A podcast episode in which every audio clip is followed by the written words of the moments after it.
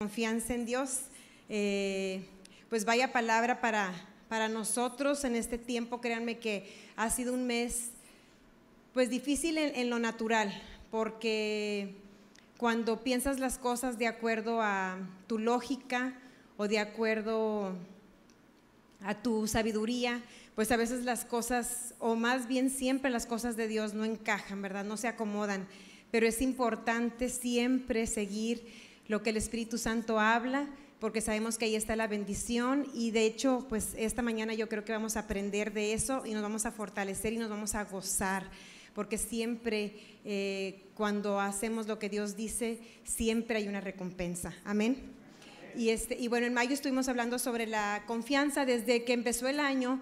Ustedes saben que Dios le dio una palabra a mi esposo que fue la de cambios y Dios es lo que ha querido y ha estado haciendo durante este año, es producir cambios en nuestras vidas. Y les estuvimos hablando por algún tiempo del descanso. La única manera en que nosotros podemos producir cambios es a través del descanso en Cristo. Si estamos en nuestros propios esfuerzos produce cambios momentáneos o produce cambios eh, fingidos, no genuinos, ¿verdad? Pero sabemos que cuando descansamos en Dios es cuando su gracia opera y cuando sin esfuerzo se, logran los cambios porque es Él y no somos nosotros. Después de, de haber hablado sobre el descanso, les digo, en mayo comenzamos a hablar sobre la confianza, porque Dios también nos empezó a mostrar que a veces no teníamos, porque sí creemos, pero no confiamos. Es muy diferente y recuerdo que Ceci, también Dios, por ahí anda Ceci.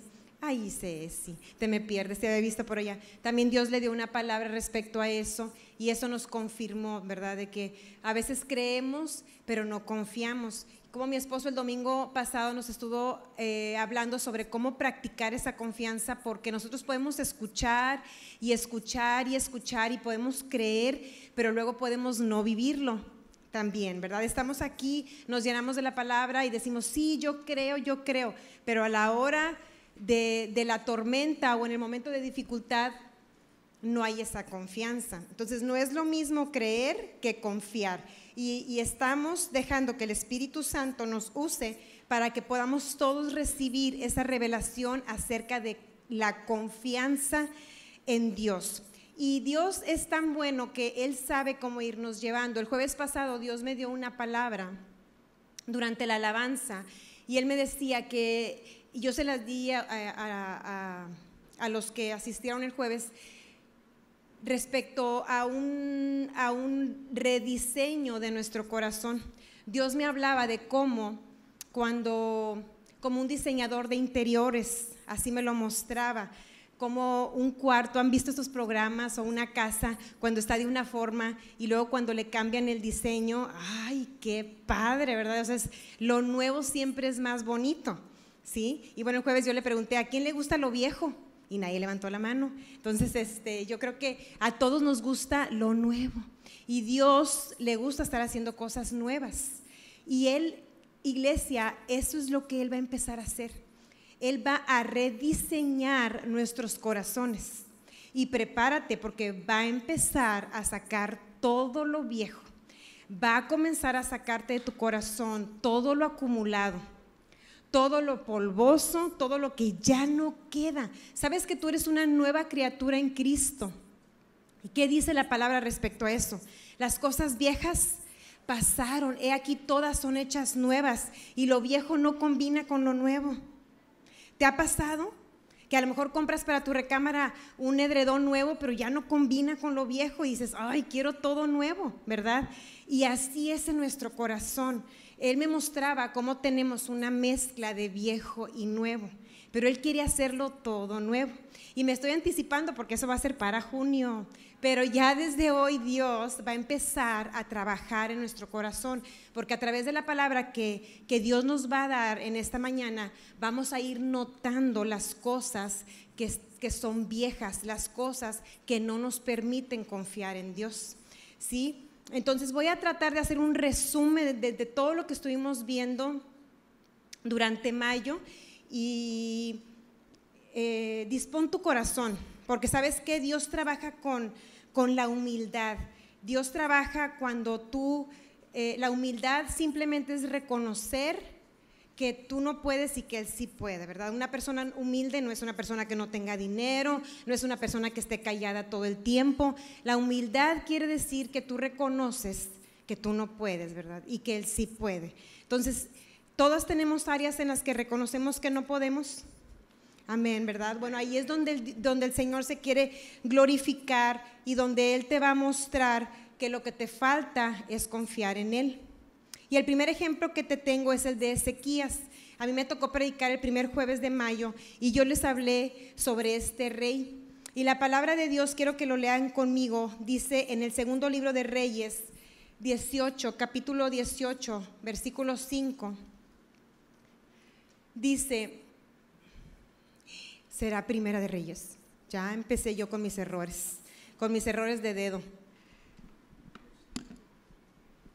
A ver, ayú ¿Mande? Es de Ezequías. ¿No es segundo de Reyes? ¿Será el primer libro? ¿Tampoco? Bueno, entonces casi estoy segura que es el segundo, en el segundo libro, pero pues me equivoqué de, de capítulo. Ahí está. ¿No te equivocarías tú, Cristian? Ah, no, tú estás bien. Yo estoy mal. Ya ven, soy humilde. Bueno, pues es un verso, si alguien lo googlea, donde dice que no hubo otro rey que confiara en Dios como confiaba el rey Ezequías, que no hubo uno antes de él ni después de él que confiara tanto en Dios como el rey Ezequías. Y él recibió una amenaza muy fuerte eh, del rey de Asiria, donde decía que los iba a destruir y fue muy amenazante, fue muy intimidante. No solamente le envió una carta a él, sino que habló con el pueblo en general y el rey Ezequías les había dado una orden que se mantuvieran callados. El pueblo fue obediente y escuchó todas las amenazas de este rey, donde él decía que los iba a destruir y que no obedecieran a Ezequías ni confiaran en ese Dios que él decía. Y un montón de cosas que ustedes pueden leer ahí en el capítulo 18 eh, de este libro. Segunda de Reyes. Ese es el que di. Ah, entonces yo no lo leí. Bueno, ¿lo puedes poner otra vez, Cristian?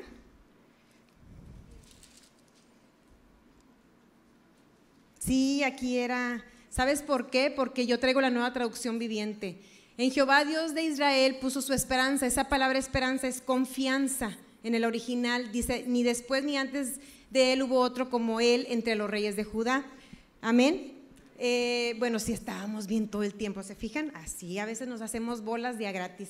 Pero bueno, aquí era, era otra versión, pero este es el verso para que los que anoten, este sí, sí está correcta la cita. Bueno, entonces él recibe todas esas amenazas, pero la palabra dice que su confianza estaba en Dios. ¿Y sabes qué es lo primero? Lo primero que Ezequías hace es ir ante Dios, y esto lo puedes leer ahí mismo en ese libro, Segundo de Reyes, capítulo 19, versículo 14. Dice, y tomó Ezequías las cartas de mano de los embajadores y después que las hubo leído, subió a la casa de Jehová y las extendió Ezequías delante de Jehová. Y oró Ezequías delante de Jehová diciendo, Jehová Dios de Israel, que moras entre los querubines, solo tú eres Dios de todos los reinos de la tierra, tú hiciste el cielo y la tierra. Y comienza a hacer una oración pero lo que yo quiero resaltarte de esta historia es cómo Ezequías tenía a Dios en primer lugar. Y esa es una manera en que nosotros nos damos cuenta que Dios tiene el primer lugar en nuestro corazón. Y eso es cuando tú recibes una amenaza, cuando tú recibes intimidación, cuando me refiero a una enfermedad, a una mala noticia, cuando tú estás en crisis, ¿Qué es lo primero que brota de tu corazón? ¿Cuál es tu primera reacción? Yo quiero que tú tomes en cuenta lo que yo te estoy hablando. Yo quiero que tú medites, que tú analices, que no tomes a la ligera, que no entre por una oreja y salga por la otra oreja. Quiero que entre por una y baje a tu corazón. ¿Qué es lo primero que tú haces? Piensa, cuando recibí esta noticia, cuando me pasó aquello, ¿qué es lo primero que tú piensas? Cuando confiamos en Dios, lo primero que debe de suceder es que lo busquemos a Él, como lo hizo aquí el rey Ezequías. Que lo, que lo busquemos a Él. Si nos dan un diagnóstico de muerte, no es empezar a hablarle a todo mundo y a llorar y a decirles que el doctor dijo que te ibas a morir. No es empezar a buscar los mejores tratamientos del mundo. No es empezar a llorar y pensar que no tienes dinero para curarte esa enfermedad.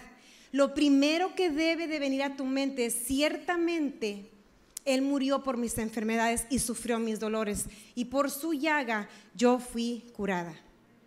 ¿Sí? Es ir ante Dios y decir, Señor, este es el reporte, Señor, esta es la situación, Señor, esta es la dificultad, este es el problema, esta es la tormenta, pero tú eres Rey de Reyes, Señor de Señores, y yo confío en ti, y mi esperanza está puesta en ti, y esto se ve negro, pero tú traes luz a la oscuridad, y yo confío en ti. Esa es una manera, iglesia, en que tú puedes irte tomando, eh, vamos a decir que la temperatura de tu confianza. ¿Cómo reaccionas ante una mala noticia? Sabiendo esto, tú puedes irlo practicando y tú puedes ir viendo lo que tú tienes que ir dejando y empezar a poner a Dios en primer lugar. Dios debe estar en primer lugar. No es la tercera opción, no es la quinta, no es la décima, no es voy a quemar todas las oportunidades, voy a hablar con toda la gente que yo conozco para conseguir un buen trabajo, voy a hacer todo lo posible y al final me voy a acordar de Dios y le voy a decir, Señor, si tú tienes un empleo por ahí, ahí te lo encargo. No, es en primer lugar buscar al Señor, en primer lugar buscar al Señor. Eso muestra confianza. Cuando no lo hacemos, quiere decir que nuestro corazón no está reposando, no ha aprendido a reposar en el Señor. Te estoy dando maneras prácticas para que tú te puedas dar cuenta si estás confiando o no estás confiando. Si la cartera ya está llorando y ya Benito Juárez ya se siente ahorcado, entonces es tiempo de buscar a Dios. Y si vas al cajero y sigue diciendo cero y cero y y ya quisieras que te diera hasta los 18 pesos que quedan ahí, pero pues no da más que de 100 para arriba, ¿verdad? Dices, pues en el Oxxo me lo voy a gastar en un café. ¿Sabes qué? Ahí es cuando tú tienes que aprender a confiar en Dios en primer lugar, en primer lugar. Y llévate esto en tu mente. Señor, yo quiero que tú seas el primero en mi corazón. Repite esto conmigo, di, Dios, en ti confío. Y te voy a hacer que lo repitas varias veces, porque se te va a quedar grabado. Otra vez, Dios, en ti confío.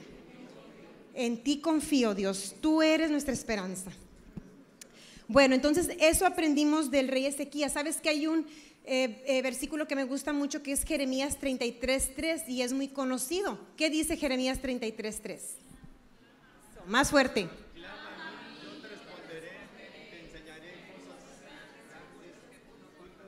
Pues bien disparejos, pero sí se la saben. Clama a mí, ah, lo estaban leyendo. No, dicen, era de corazón. Clama a mí, yo te responderé y te, y te mostraré cosas grandes y ocultas que tú no conoces. Esto es lo que tenemos que hacer en un momento de crisis. ¿Qué tenemos que hacer? Clamar, mamá, ayúdame. No, ¿a quién tenemos que clamar? Clama a mí. Dios nos está hablando, clama a mí. Es como un padre que ve a un hijo que está batallando y ¿qué le dices tú a tu hijo? Háblame a mí, hijito. Háblame a mí. Yo te defiendo y los hago garras. Háblame a mí. O yo te ayudo, yo te resuelvo, yo te lo pego, yo te lo compongo. Clama a mí. Igual Dios nos dice, imagínate si uno como padre pudiera decir, ¿qué necesidad tienes de estar sufriendo cuando yo te lo puedo resolver? Imagínate nuestro Dios, que todo lo puede y todo lo sabe.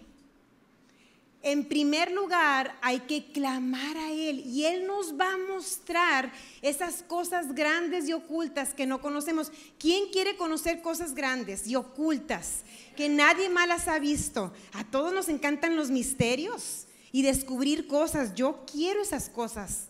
Sí, que me sean reveladas, pero solamente viene a través de buscarlo a Él en ese momento de necesidad. ¿Sí? Mira, no solamente en, tiempos de crisis se conoce el carácter, pero también en tiempos de prosperidad. Por eso aún en tiempos de prosperidad debemos acostumbrarnos a buscarlo a Él y a cuidar sobre todas las cosas que Él esté en primer lugar. Porque hay muchas cosas que compiten con Jesús y que quieren ocupar su lugar y que cuando estamos bien tendemos a olvidarnos de Dios. Porque todo está bien. ¿Quién necesita a Dios? Es importante. Eso también revela quiénes somos y también revela sobre quién estamos confiando, en las cosas, en las circunstancias o, en Dios. Sabes que todo lo que tú puedes ver, oler, probar, todo, todo es momentáneo, es temporal. Este cuerpo es temporal. A lo mejor estás bien enamorado de ti mismo y dices, estoy guapísima, guapísima, pero siento decirte que te vas a acabar que un día también ya no va a estar el cuerpo. No podemos confiar en nada, ni en nuestra belleza. Amén. Así que como el rey Ezequías hay que aprender a tener a Dios en qué lugar? En primer lugar. Ahora quiero hablarte sobre los planes. Eh, yo he visto que la mayoría de las personas hacen planes y le piden a Dios que bendiga esos planes. ¿Sí? Hacen proyectos y le piden a Dios que bendiga esos proyectos. Pero la manera en que Dios puede llevar a cabo su perfecta voluntad es cuando nosotros hacemos los planes que Dios nos dice. ¿Sí? Es muy diferente. Isaac, eh, también eso lo leímos en esa, esa vez que yo este, les compartí y podemos leerlo en Génesis 26, 2, 12. Había hambruna, estaba en un lugar que se llama Gerar y la gente estaba descendiendo a Egipto para conseguir comida. Pero Dios le da una palabra a Isaac y le dice, no desciendas a Egipto. ¿Qué representa Egipto? El mundo, el pecado. Dice, no desciendes a Egipto, habita en la tierra que yo te diré. Había hambruna. Como yo te dije ese día, yo creo que nadie de los que estamos aquí hemos experimentado hambruna. Hemos experimentado hambre pero no hambruna, cuando no hay nada de comer, nada, nada, nada. Imagínate en esa situación y que tú sabes que en Egipto hay comida. ¿Qué es lo lógico? Ir a Egipto, ¿no? ¿Qué te dirían los demás? Muévete, ve a Egipto. ¿Qué estás haciendo ahí? Te vas a morir de hambre. Nada más es de que te muevas, órale, agarre sus maletas y vayas a Egipto y ahí va a haber comida y trabajas y ahí consigues comida. Pero Dios le da una palabra a Isaac y le dice que no vaya, que habite en la tierra que le va a decir. Y más adelante en el versículo 12 podemos ver el resultado de la obediencia de Isaac. Dice, y sembró Isaac en aquella tierra y, y cosechó aquel año ciento por uno. Y le bendijo Jehová. Sabes que estas cosas solamente te pueden ser reveladas por el Espíritu. Cuando tú las ves como historias, cuando tú las ves como, ay, sí, mira, porque estás acostumbrado a las novelas, porque tu mente está de acuerdo a este mundo, eh, cree en las leyendas, cree en la televisión. no puedes ver el poder que hay en esto, pero esto es verdadero. Esto es verdadero. Es un testimonio. Isaac sembró y cosechó cien veces más de lo que él sembró. Ponle dos ceros más a lo que tú siembras. Eso es lo que él cosechó. Fue algo sobrenatural en una tierra donde había hambre. Como dijo Rubén la vez que nos, que nos exhortó a dar, no tiene lógica. Por donde se la busques, no tiene lógica. Es algo sobrenatural. Lo de Dios no tiene lógica, lo de Dios no se puede explicar. Lo de Dios muchas veces te da pena compartirlo, porque es ilógico. Te da pena aún tener paz porque eres raro, porque eres extraño, porque no vas de acuerdo a este mundo. Pero eso, estos son los resultados de los que deciden confiar en Dios. Y, los, que, los que deciden confiar en Dios reciben cosas sobrenaturales. ¿Qué hubiera pasado si Isaac se, se va a Egipto? No hubiera tenido ese resultado no hubiera tenido esa cosecha sobrenatural, a lo mejor hubiera conseguido algo de comida, a lo mejor hubiera arriesgado su vida, no sabemos qué hubiera pasado, pero este resultado no lo hubiera tenido.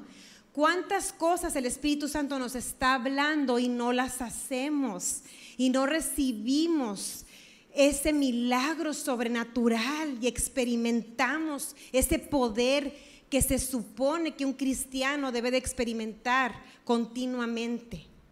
¿Sabes por qué? por andar en la prudencia natural, por andar en la lógica de este mundo. Pero Isaac recibió lo que Dios había preparado para él, porque Isaac hizo lo que Dios le dijo. Y esa es la diferencia en cuando tú planeas y cuando tú haces lo que Dios te dice. Cuando tú haces lo que Dios te dice, hay descanso, aunque las cosas se pongan difíciles. ¿Por qué? Porque tú tienes la seguridad que estás parado donde Dios te dijo. Cuando no tienes esa seguridad, por eso vives en angustia pidiendo bendición. Por eso estás diciendo, Dios bendíceme, Dios que yo venda mucho, Dios que me aumenten, Dios que me den, que me hagan, que me lleven. Si tú estás con la plena certeza de que Dios te puso en un lugar, que Dios te habló que hicieras eso, entonces tú tienes que confiar y tú puedes descansar. Porque aunque las cosas se vengan difíciles, como el ejemplo que nos dio mi esposo acerca de cruzar al otro lado, aunque vino una tormenta, ellos tenían una orden de parte de Jesús que les dijo, crucen al otro lado. No les dijo crucen y a ver si llegan, ahí vayan a ver cómo les vaya ahí en el camino, pues pidan mi bendición y pues hay que les vaya bien, ¿verdad? A ver qué, si se los traga el mar, pues ni modo, pero ya, ya tuvieron su experiencia. No, Jesús les dijo crucen al otro lado y cuando Dios te dice una palabra así, entonces aunque venga tormenta, tú dices, yo estoy haciendo lo que tú me dijiste, Señor. Yo tengo la confianza que tú me sacas de esto porque tú me dijiste que yo lo hiciera. Entonces es muy diferente hacer los planes de Dios que llevar a cabo tus propios planes y pedir bendición. Amén. ¿Podemos ver la diferencia? La mejor manera de vivir es escuchar la voz del Espíritu Santo. Seguir la paz. La palabra de Dios dice, sigue la paz. Cuando no hay paz, me retiro cuando la carne está alborotada y quiere hacer, me pauso. ¿Qué dice el Espíritu Santo? ¿Qué dice? Pero cuando tú ya oyes claramente el plan de Dios y Él te dice, hazle así, toma este paso, ve allá, cambia esto, no hagas esto, deja aquello, entonces viene esa paz y esa confianza de que Dios está contigo y de que vas a prosperar. Amén. Cuando hay temor acerca de los planes de Dios, no sé con quién compartía la vez pasada, y, que nos identificamos en eso, en los principios de que en los primeros tiempos eh, míos como hija de Dios, yo tenía mucho temor orar por los planes de Dios. Porque yo me imaginaba que sus planes iban a ser aburridos, era contigo así, que iban a ser aburridos, que a lo mejor me iba a traer así como que sirviendo en las iglesias, ¿no? ¿Verdad? ¿Quién dijo? Que me iba a traer en, no sé, te estoy hablando de hace 20 años. Y yo decía, no, yo no voy a orar por la voluntad de Dios. O sea, yo le voy a pedir lo que yo quiero. ¿verdad? Señor, dame esto, dame aquello, pues es lo que a mí me gusta, porque si le pido su voluntad, como yo no lo conocía, es difícil que tú confíes en alguien que no conoces. La confianza viene a través de conocer a una persona. Cuando tú te das cuenta que una persona es mentirosa, ¿le vas a confiar? Si sabes que la mitad de lo que habla son mentiras y son adornos y son exageraciones y le metes su cosecha, aunque te diga una verdad, ya no le crees, ¿verdad? porque te decepciona y pues dices, no puedo confiar. Cuando nos han dado una imagen distorsionada de Dios, la religión es la que hace eso, no podemos confiar en Dios. Tenemos miedo de sus planes. Tenemos miedo de que Él haga su voluntad en nosotros porque pensamos que nos va a traer un pesar que nos va a traer una carga difícil, pero es todo lo contrario. Y entre más lo conoces y cuando te das cuenta que lo que motiva a Dios en todas las cosas es el amor, entonces tú aprendes a confiar en Él. Si tú sabes que Dios te ama, tú aprendes a confiar en Él. Porque sabes que todo lo que te, te está pidiendo que hagas es para bendecirte. Si Dios te está pidiendo que tú cambies en tu matrimonio, ¿sabes para qué es? No, es, no, nada más está pensando, tú dices, ay, sí, para que se salga con la suya y sea, es para bendecirte, socarrón o socarrona. Es para bendecirnos. Todo lo que Dios nos dice, todo tiene que ver con bendición, porque Él nos ama. Así que cualquier cosa, cualquier plan que Él te revele, hazlo porque lo que lo está motivando es el amor a ti y te quiere bendecir, te quiere dar lo mejor. En Jeremías 29, del 11 al 13, habla de los planes de Dios para que tú veas cómo son sus planes. Jeremías 29 también ya se lo deben de saber. Porque yo sé los pensamientos que tengo acerca de ustedes, dice Jehová. Pensamientos de paz y no de mal, para, para darnos qué fin. ¿El que Él espera? Dice, para darles el fin que ustedes esperan. O sea, lo que tú anhelas, lo que tú quieres, lo que tú deseas, eso es lo que Dios te quiere dar, pero a través de su plan, no del tuyo. El tuyo está bien feo, está bien mal. El de Él es el bueno. Y tenemos que confiar en eso. Así que rompe tus planes. Rómpelos en tu cabeza. Ríndete. Y di, ¿sabes qué, Señor? Así no. Este plan no. Quiero el tuyo.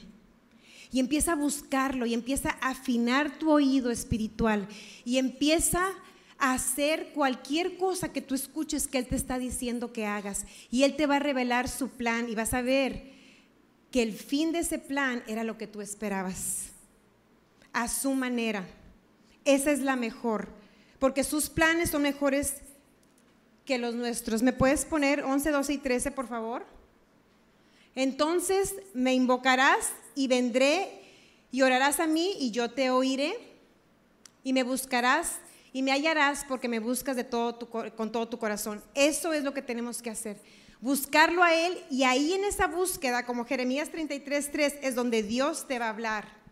Ahí es cuando Él te va a hablar. Isaías 55 del 8 al 9 también habla sobre los pensamientos que Él tiene. Dice, porque mis pensamientos no son los de ustedes, ni mis caminos son los de ustedes, nos dice Dios. El 9. Como son más... Ah, caray. ¿Sí es el 9? Como son más altos los cielos que la tierra. ¿Cuánto es de aquí al cielo, de la tierra al cielo? ¿Poquito espacio? ¿O es bastante? No saben. Mucho, ¿verdad? Así, así son sus caminos respecto a los nuestros. Hay un abismo, o sea, te estás quedando demasiado corto. Tus pensamientos están demasiado cortos y tú crees, estás maravillado con tus pensamientos. Estás anonadado, wow, yo tengo unos sueños, no, unos pensamientos, uff, si esto me sale bien. No es nada. Dios te está diciendo, tus pensamientos son la tierra, los míos están en el cielo. Esa es la distancia. ¿Cuáles nos convienen más? Los de nuestro Señor nos convienen más. Son más altos, son mejores. Pero esto se recibe a través de la confianza. Confiar en Él y hacer lo que Él nos dice. Ahora quiero hablarles sobre Pedro. ¿A quién le gusta Pedro? Atrabancado. ¿Hay alguien atrabancado aquí? Nadie, nomás yo. Pedra. Ese Pedro, padrísimo, ¿verdad? Le ganaba el carácter, le ganaba la pasión y ya decía, yo nunca te voy a negar. Y fue el primero que andaba, que ya no aguantaba el miedo. Dijo, nunca lo he visto, sabrá Dios quién será. Le cantó el gallo las tres veces. ¿Alguien se identifica? No sean sinceros, pero sí nos identificamos. Muchas veces le hemos dicho al Señor cosas que pasan dos minutos y no las cumplimos, ¿verdad? Pero Él es tan misericordioso y tan amoroso. Por eso es que, por eso es que cuando cantamos del amor de Dios, nos debe de pegar tanto. Porque, ¿sabes qué? Yo no puedo comprender cómo Dios puede seguir confiando en nosotros. Es inexplicable. ¿Cómo puede? Yo no lo haría ni por mí misma, la verdad. Pero Dios cree en nosotros. Dios es fiel a nosotros, no importando lo que hagamos. Y Pedro, Pedro fallaba. Era un hombre con fallas como nosotros, pero un hombre que amaba mucho, mucho a Jesús, ¿verdad? Tanto que hasta se jactaba de ese amor. Eh, y me encantó lo que nos enseñó mi esposo respecto a la diferencia con Juan, que Juan en lugar de, de, presumir su amor por Dios, presumía el amor que Dios le tenía a él. Por eso él siempre se llamaba el discípulo amado. Qué hermoso, ¿verdad? Que tú escribas un libro y en ese libro tú digas, y ahí estaba la discípula amada por Jesús, y ahí estaba la discípula que amaba a Jesús, y soy yo. Y cualquiera puede pensar que es arrogancia, pero él tenía una confianza en ese amor. Él tenía la revelación de cuánto Dios lo amaba y por eso confiaba en él. Pero bueno, aquí, aquí Pedro vimos cómo él echó las redes. ¿Por qué echó las redes? Porque estaba bueno el tiempo para pescar. Había pasado toda la noche, porque Jesús le dijo, había pasado toda la noche sin pescar. Y en la mañana Jesús le dice, echa las redes. ¿Tiene lógica? No. ¿Tiene sentido? No. ¿Tuviste que ir a la universidad para aprender eso? No. ¿Maestrías? No. ¿Qué fue lo único que le dio a Pedro ese milagro? Una palabra de nuestro Señor. Y actuar esa palabra, hacerla hacerla. Él dijo, es una locura, pero bueno, dijo, en tu palabra hecho la red. No cupieron los peces en esa barca. Tuvieron que hablarles a otros que estaban en la orilla que les prestaran la barca para echar más pescados allá. Una pesca milagrosa. Y tú quieres una abundancia en tus finanzas y tú estás esperando algo glorioso y no sucede porque no has hecho lo que Dios te dice. Pero si tú haces lo que Dios te dice, tú vas a tener una cosecha así. Tú vas a tener una pesca como la de Pedro, sobrenatural, que nadie se puede explicar. Pedro cayó de rodillas, se le reveló quién era Cristo a través de ese milagro. Sabes que cuando tú pasas por milagros, también se te revela el poder de Dios. Tú has recibido algún milagro, y estoy segura que en algún tiempo difícil recuerdas cómo Dios te sacó y dices, wow, eres grande Señor, eres grande. O sea, ¿cómo pudo suceder eso? Fuiste tú, ¿sí? Entre más experimentas ese poder, más vas confirmando quién es Dios. Y Él echó las redes en esa palabra Cuando estás en una crisis, cuando estás en un momento difícil o aún cuando estás en prosperidad, ¿echas las redes en su palabra? ¿La palabra es lo primero que brinca en tu corazón? Cuando estás en una situación difícil dices, esta es la pregunta que debes de hacerte. ¿Y qué dice la palabra? Pero es que si no te mueves, ¿y qué dice la palabra? Pero es que si no le caes bien a todo mundo, ¿y qué dice la palabra? Pero es que si no haces lo que tienes que hacer, ¿y qué dice la palabra? Pero te vas a morir, ¿y qué dice la palabra? Y te va a ir peor, ¿y qué dice la palabra? ¿La palabra dice que me va a ir peor? No. ¿Y qué dice la palabra? Me va a ir bien. ¿Qué dice la palabra? La palabra es luz. La palabra trae luz, es lumbrera a nuestro camino.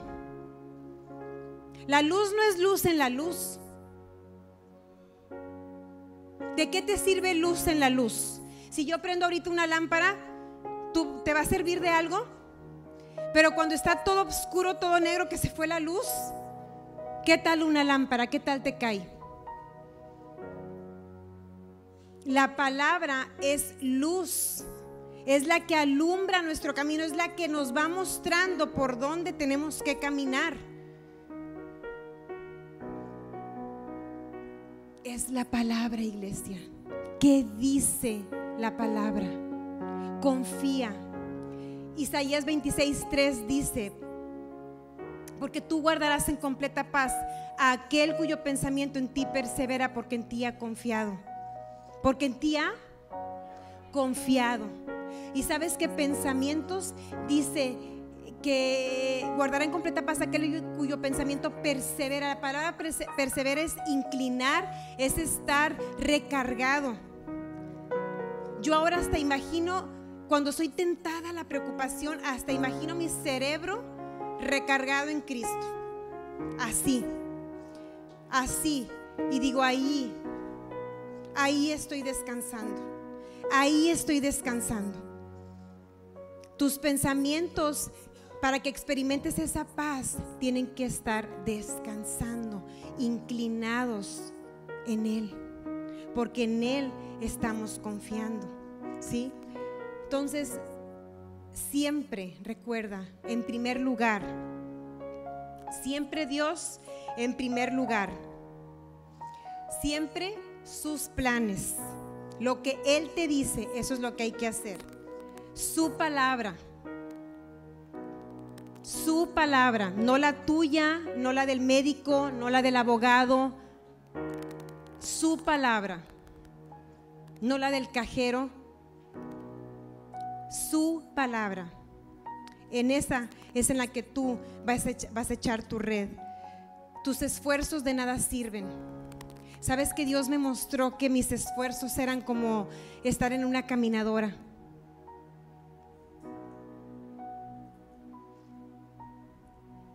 Caminas, caminas, caminas. Sudas, sudas y sudas, pero no avanzas nada. Nuestros propios esfuerzos son como estar en una caminadora, en el mismo lugar, en el mismo lugar. Y pasan 10 años y eres la misma persona.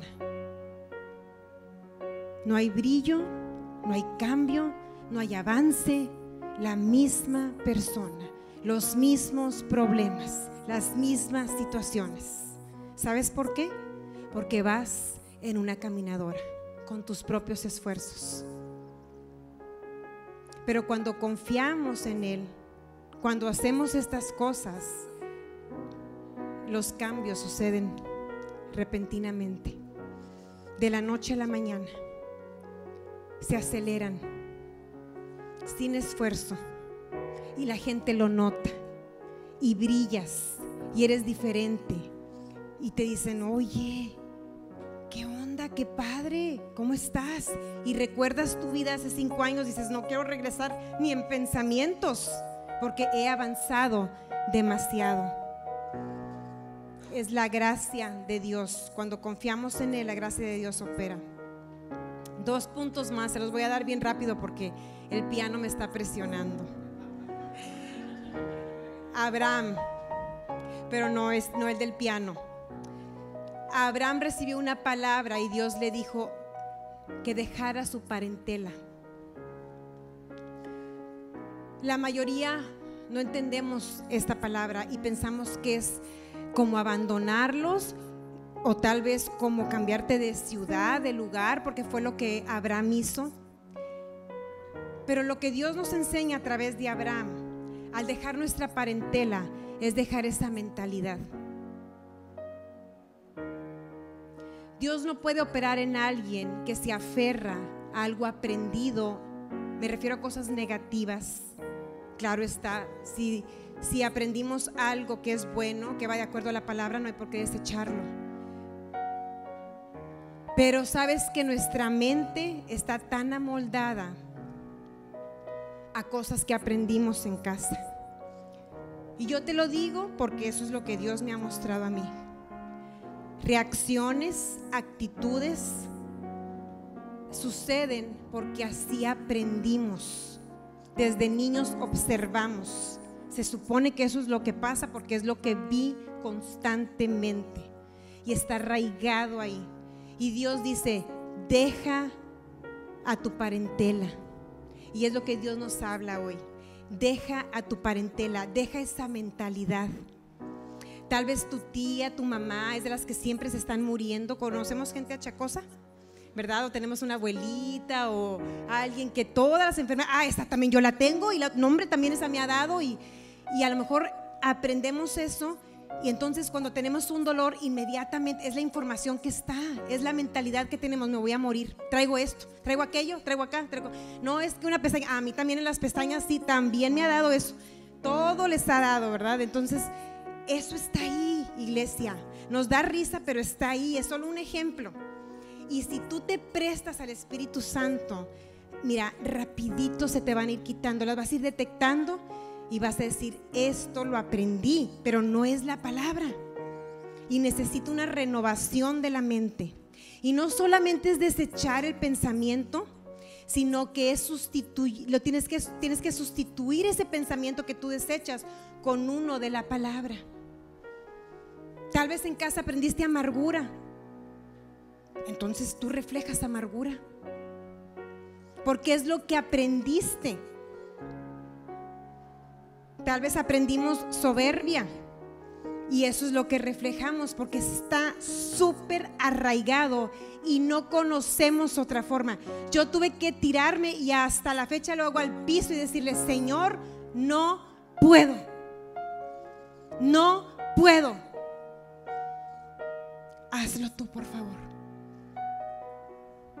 Hazlo tú. Y eso es lo que debemos hacer. Hazlo tú.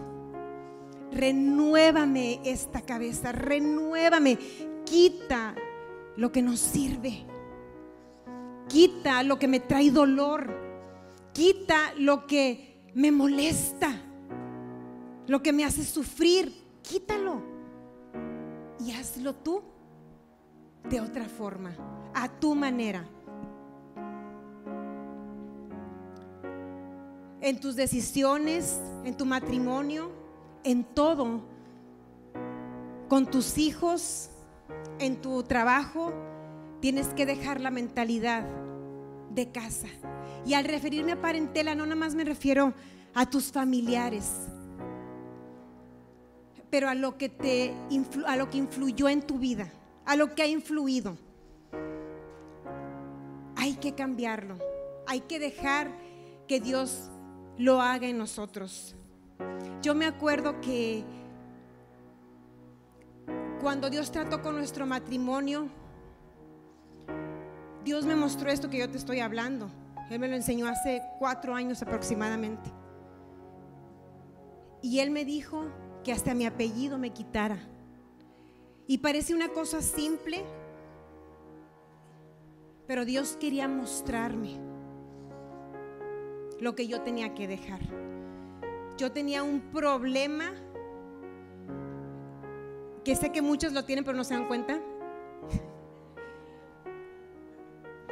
Y hasta en el apellido me dijo, tú eres Carcur.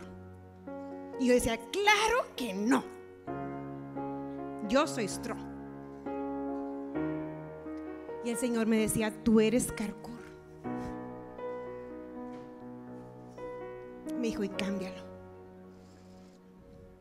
Porque tú y Él son uno. Y en mí había demasiado orgullo.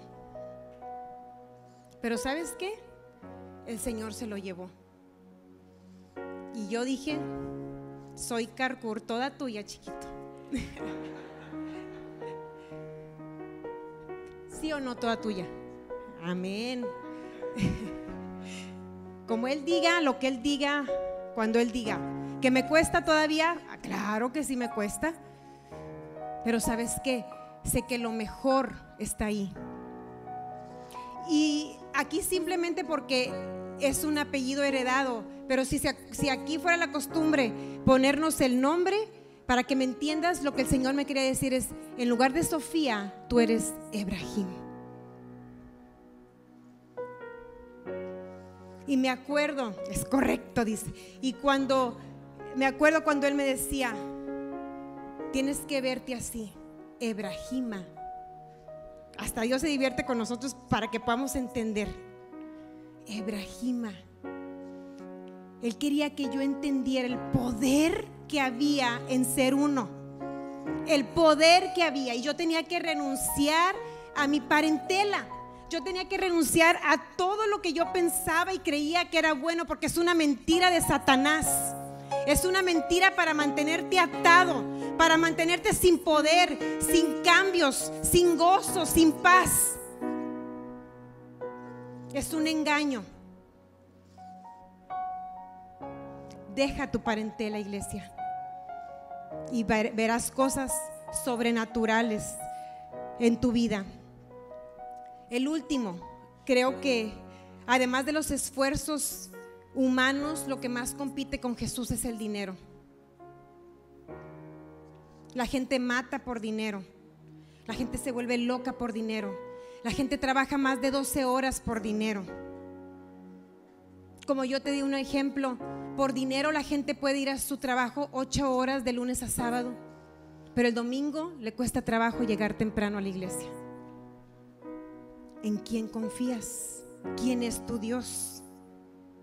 ¿El dinero o Dios? ¿Dios? Pues no parece. Analiza. ¿Por qué para todo lo que tiene que ver con este mundo no batallo? Y coopero flojito. Nadie me apura, nadie me corretea.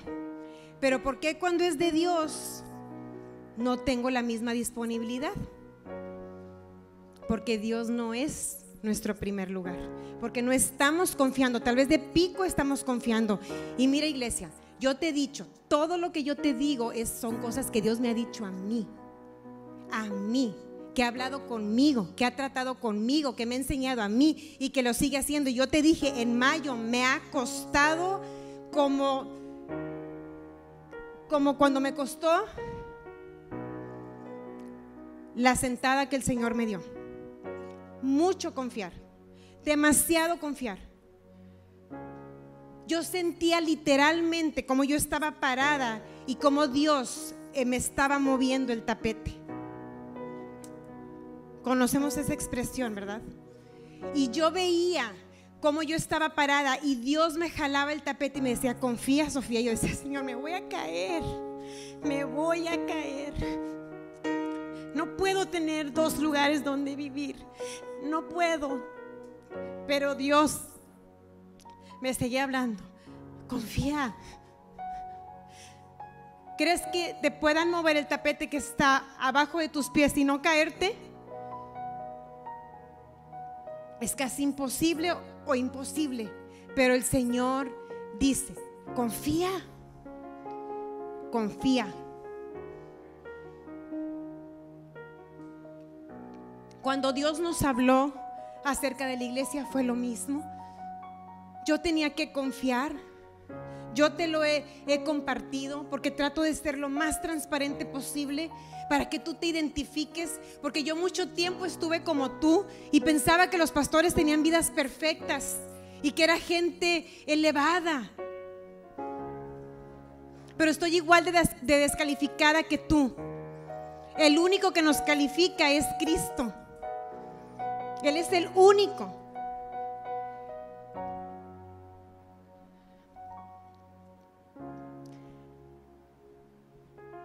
Tenemos que aprender a ponerlo en primer lugar, aún en el dinero. Aún cuando tú tienes un lugar seguro y dices, tú este es mi sustento y no te acabes porque de aquí soy. No confíes porque de la noche a la mañana ese sustento se puede acabar. No te envanezcas. El Señor dice en Deuteronomio 8:18, Cuida de no olvidarte de Dios porque Él es el que da el poder para hacer las riquezas. Cuida de no olvidarte de Dios. Como el ejemplo que nos puso Jehú. Te quitamos todo. Lo que, lo que viene de Dios para que hagas el dinero. No, pues ya no. Porque simplemente la vida Él te la ha dado. El aire que respiras él te lo ha dado. ¿Qué somos sin Él, amados? ¿Qué somos? Nada. No somos nada sin Él. Nada.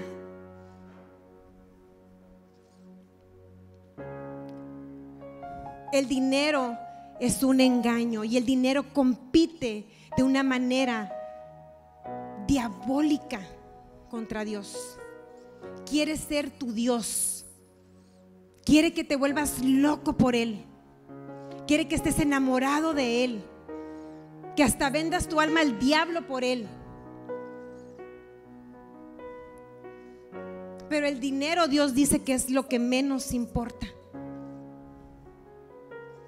Es un sistema de este mundo. Dios no creó el dinero, iglesia. Dios no inventó el dinero. Es algo de aquí, por la falta de confianza. ¿Cómo más podría ordenarse este mundo? Si no puedes confiar en tu prójimo, tiene que ser comprando, tiene que ser con dinero a través de una moneda. Pero esto tiene al mundo de cabeza. Familias destruidas, hombres sin dormir, matrimonios rotos, todo por el amor al dinero. Gente que debe estar aquí sentada allá porque aman el dinero.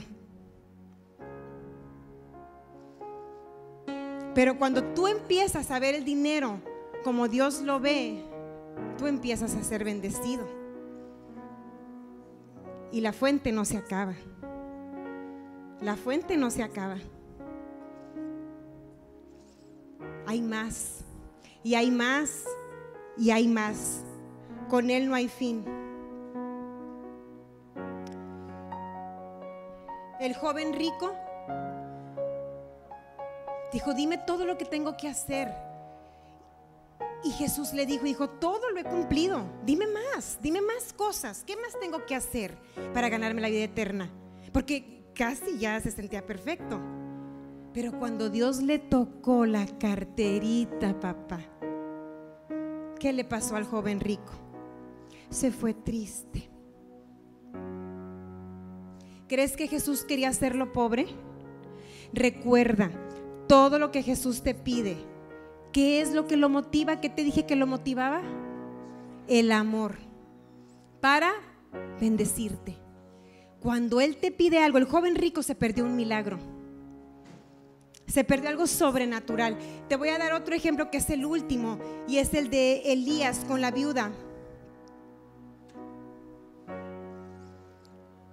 Y mi esposo nos hizo referencia de esa palabra el domingo pasado, cómo Dios le habló a Elías después de que los cuervos lo estuvieron alimentando, le dijo, vete con la viuda de Sarepta y ella te va a sustentar. Y me dio bastante risa el, ejemplo que dio porque dije, sí es cierto, o sea, claro que hacía de haber pensado. Él seguramente pensó, es una viuda millonaria, pues me va a sustentar. Nada. Que la viuda le quedaba un puño de harina y un chorrito de aceite. ¿Y qué dijo la viuda? No, si apenas iba a hacer panecitos con eso y nos íbamos a dejar morir mi hijo y yo. Pero el profeta, dime, ¿tú lo harías? Si Dios te dice, esa persona te va a alimentar y tú ves que esa persona no tiene nada, ¿te atreverías a decirle, dámelo? Porque el Señor me dijo. ¿Tiene lógica? ¿Tiene sentido? Es más mi compasión. Pero Jesús le, pero Dios le había hablado a Elías y dijo, dámelo y no te va a faltar. Si alimentas al profeta no te va a faltar. ¿Qué hizo ella? ¿Creyó? Y lo hizo. Lo hizo. Ella pudo haber dicho que no, como vimos al joven rico.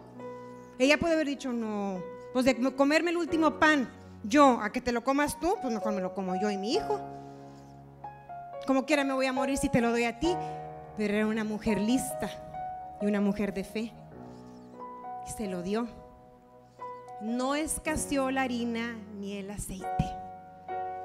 Sobrenatural. Pero no acaba ahí la historia. Después, ¿qué le pasa a su hijo? Se enferma y se muere. Y ella va y le reclama al profeta y le dice, ¿qué me has traído que ahora mi hijo se murió? Y me da risa que, que lo culpa porque así inmediatamente culpamos a Dios. Si yo te sirvo, si yo te doy, si yo hice lo que tú me dijiste y ahora mira, pues si como quiera se le iba a morir el hijo, ¿no? Nomás se le murió tantito después. Como quiera se iba a morir, ella dijo, nos lo vamos a comer y nos vamos a dejar morir. Bien resignada. Se le murió su hijo después. ¿Y qué pasó? Que Dios lo resucita a través de Elías. Elías toma al hijo y lo resucita. ¿Qué pasa si ella no le hubiera dado ese pan? ¿Qué hubiera pasado con su hijo? Muerto. Si no hubiera sido de hambre, hubiera sido de esa enfermedad más adelante que se iba a morir. ¿Te das cuenta el poder que hay en obedecer a Dios, en seguir sus planes? ¿Quieres tú ser como el joven rico o quieres ser como esa viuda? ¿Tú no sabes lo que hay más adelante? ¿Tú no sabes lo que va a suceder más adelante? Tú no sabes por qué Dios te está diciendo. Yo no sé por qué Dios me está diciendo que se vayan tus hijos para allá. Yo no sé. Pero Él sí sabe. Y yo tengo que confiar en que Él conoce el futuro. Y que en su libro están escritas todas las cosas que sucederán con nosotros. Y yo confío en eso. En que no quiero perderme ninguna. Pero tengo que aprender a confiar. Tenemos que aprender a confiar, iglesia. Tenemos que aprender a descansar y a poner a Dios y su palabra en primer lugar y a buscarlo en todas las cosas. No lo dejes para algunas. No te acostumbres a pensar que solamente en situaciones donde ya no hay solución, practícalo. Involúcralo. Pregúntale, ¿voy o no? ¿Lo hago o no? ¿Conviene o no? ¿Qué piensas tú? ¿Qué hacemos? Háblame, quiero escuchar. Búscalo y Él te va a decir. Y su paz te va a guiar. Y la, y la palabra va a ser lumbrera a tu camino, iglesia. Si tú quieres aprender a confiar más en Dios y a vivir lo que Él tiene para ti, eso sobrenatural que Él tiene para ti. ¿Sabes por qué te ha perseguido como la canción que cantábamos? ¿Por qué crees que te persigue? ¿Por qué crees que esta palabra te está persiguiendo? ¿Por qué sientes que entra directo a tu corazón? Porque te ama y te quiere bendecir. Y te quiere mostrar un camino más excelente que su amor. Si tú quieres confiar, aprender a confiar en Dios, ponte de pie. Ponte de pie ahora y vamos a recibir lo que Él nos quiere hablar.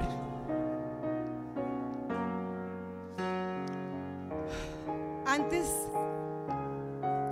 no, quiero dejar la oportunidad pasar para que aquellas personas que nunca han recibido a Jesús en su corazón lo hagan ahora.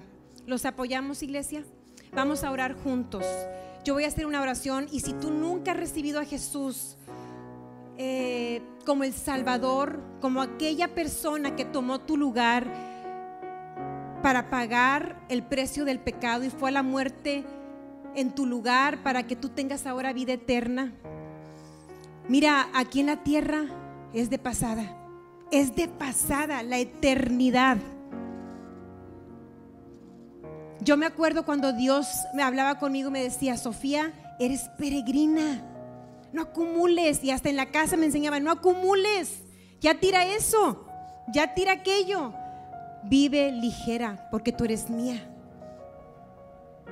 Y así es como tenemos que vivir aquí. Somos peregrinos, somos extranjeros, somos del cielo. Y aquellos que aún no se sienten del cielo, vamos a orar con ustedes.